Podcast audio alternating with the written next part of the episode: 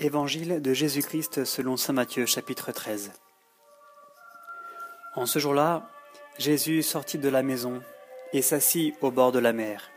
Et des foules nombreuses s'assemblèrent auprès de lui, si bien qu'il monta dans une barque et s'assit. Et toute la foule se tenait sur le rivage. Et il leur parla de beaucoup de choses en paraboles. Il disait, Voici que le semeur est sorti pour semer, et comme il semait, des grains sont tombés au bord du chemin et les oiseaux sont venus tout manger. D'autres sont tombés sur les endroits rocheux où il n'avait pas beaucoup de terre, et aussitôt ils ont levé parce qu'ils n'avaient pas de profondeur de terre. Mais une fois le soleil levé, ils ont été brûlés et faute de racines se sont desséchés. D'autres sont tombés sur les épines, et les épines ont monté et les ont étouffés.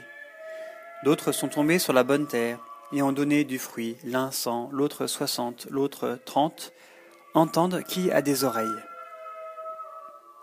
Les disciples s'approchant lui dirent Pourquoi leur parles-tu en parabole? C'est que, répondit-il, à vous il a été donné de connaître les mystères du royaume des cieux, tandis qu'à ces gens-là, cela n'a pas été donné.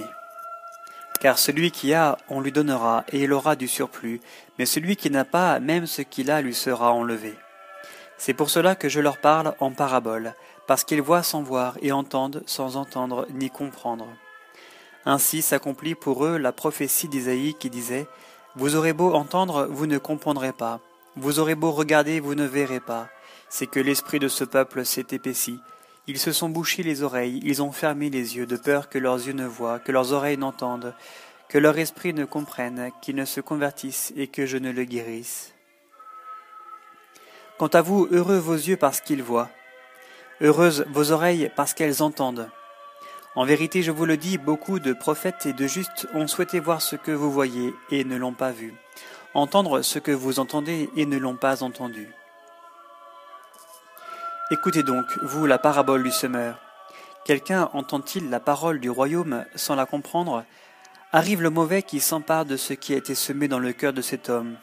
Tel est celui qui a été semé au bord du chemin.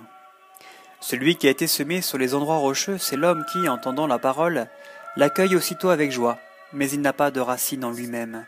Il est l'homme d'un moment. Survienne une tribulation ou une persécution à cause de la parole, aussitôt il succombe. Celui qui a été semé dans les épines, c'est celui qui entend la parole. Mais le souci du monde et la séduction de la richesse étouffent cette parole, qui demeure sans fruit. Et celui qui a été semé dans la bonne terre, c'est celui qui entend la parole et la comprend. Celui-là porte du fruit et produit tantôt cent, tantôt soixante, tantôt trente. Il leur proposa une autre parabole. Il en va du royaume des cieux comme d'un homme qui a semé du bon grain dans son champ. Or, pendant que les gens dormaient, son ennemi est venu. Il a semé à son tour de l'ivraie au beau milieu du blé, et il s'en est allé. Quand le blé est monté en herbe, puis en épi, alors l'ivraie est apparu aussi. S'approchant, les serviteurs du propriétaire lui disent, lui dirent Maître, n'est-ce pas du bon grain que tu as semé dans ton champ? D'où vient donc qu'il s'y trouve de l'ivraie? Il leur dit C'est quelque ennemi qui a fait cela. Les serviteurs lui disent Veux-tu donc que nous allions la ramasser? Non, dit-il, vous risqueriez en ramassant l'ivraie d'arracher en même temps le blé. Laissez l'un et l'autre croître ensemble jusqu'à la moisson. Et au moment de la moisson, je dirai au moissonneur Ramassez d'abord l'ivraie et liez-la en bottes que l'on fera brûler. Quant au blé, recueillez-le dans mon grenier. Il leur proposa une autre parabole. Le royaume des cieux est semblable à un grain de sénévé qu'un homme a pris et semé dans son champ. C'est bien la plus petite de toutes les graines, mais quand il a poussé, c'est la plus grande des plantes potagères, qui devient même un arbre, au point que les oiseaux du ciel viennent s'abriter dans ses branches. Il leur dit une autre parabole. Le royaume des cieux est semblable à du levain qu'une femme a pris et enfoui dans trois mesures de farine jusqu'à ce que le tout est levé.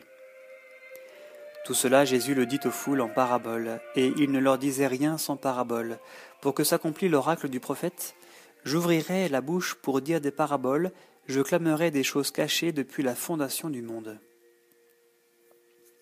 Alors, laissant les foules, il vint à la maison, et ses disciples s'approchant lui dirent Explique-nous la parabole de l'ivraie dans le champ. En réponse, il leur dit Celui qui sème le bon grain, c'est le Fils de l'homme, le champ, c'est le monde, le bon grain, ce sont les sujets du royaume. L'ivraie, ce sont les sujets du mauvais. L'ennemi qui la sème, c'est le diable. La moisson, c'est la fin du monde. Et les moissonneurs, ce sont les anges. De même donc qu'on enlève l'ivraie et qu'on la consume au feu, de même en sera-t-il à la fin du monde. Le Fils de l'homme enverra ses anges, qui ramasseront de son royaume tous les scandales et tous les fauteurs d'iniquité, et les jetteront dans la fournaise ardente. Là seront les pleurs et les grincements de dents. Alors les justes resplendiront comme le soleil dans le royaume de leur Père. Entendent qui a des oreilles. Le royaume des cieux est semblable à un trésor qui était caché dans un champ et qu'un homme vient à trouver. Il le recache, s'en va ravi de joie à vendre tout ce qu'il possède et achète ce champ. Le royaume des cieux est encore semblable à un négociant en quête de perles fines. En ayant trouvé une de grand prix, il s'en est allé vendre tout ce qu'il possédait et il l'a acheté. Le royaume des cieux est encore semblable à un filet qu'on jette en mer et qui ramène toutes sortes de choses. Quand il est plein, les pêcheurs le tirent sur le rivage, puis ils s'asseyent, recueillent dans, dans des paniers ce qu'il y a de bon et rejettent ce qui ne vaut rien. Ainsi en sera-t-il à la fin du monde. Les anges se présenteront et sépareront les méchants d'entre les justes pour les jeter dans la fournaise ardente. Là seront les pleurs et les grincements de dents. Avez-vous compris tout cela? Oui, lui disent-ils. Et il leur dit Ainsi donc, tout scribe devenu disciple du royaume des cieux est semblable à un propriétaire qui tire de son trésor du neuf et du vieux. Et il advint quand Jésus eut achevé ses paraboles qu'il partit de là, et s'étant rendu dans sa patrie, il enseignait les gens dans leur synagogue de telle façon qu'ils étaient frappés et disaient D'où lui viennent cette sagesse et ces miracles? Celui-là n'est-il pas le fils du charpentier? N'a-t-il pas pour mère la nommée Marie et pour frères Jacques, Joseph, Simon et Jude? Et ses sœurs ne sont-elles pas toutes chez nous? D'où lui vient tout donc tout cela? Et ils étaient choqués à son sujet. Mais Jésus leur dit Un prophète n'est méprisé que dans sa patrie et dans sa maison. Et ne fit pas là beaucoup de miracles à cause de leur manque de foi.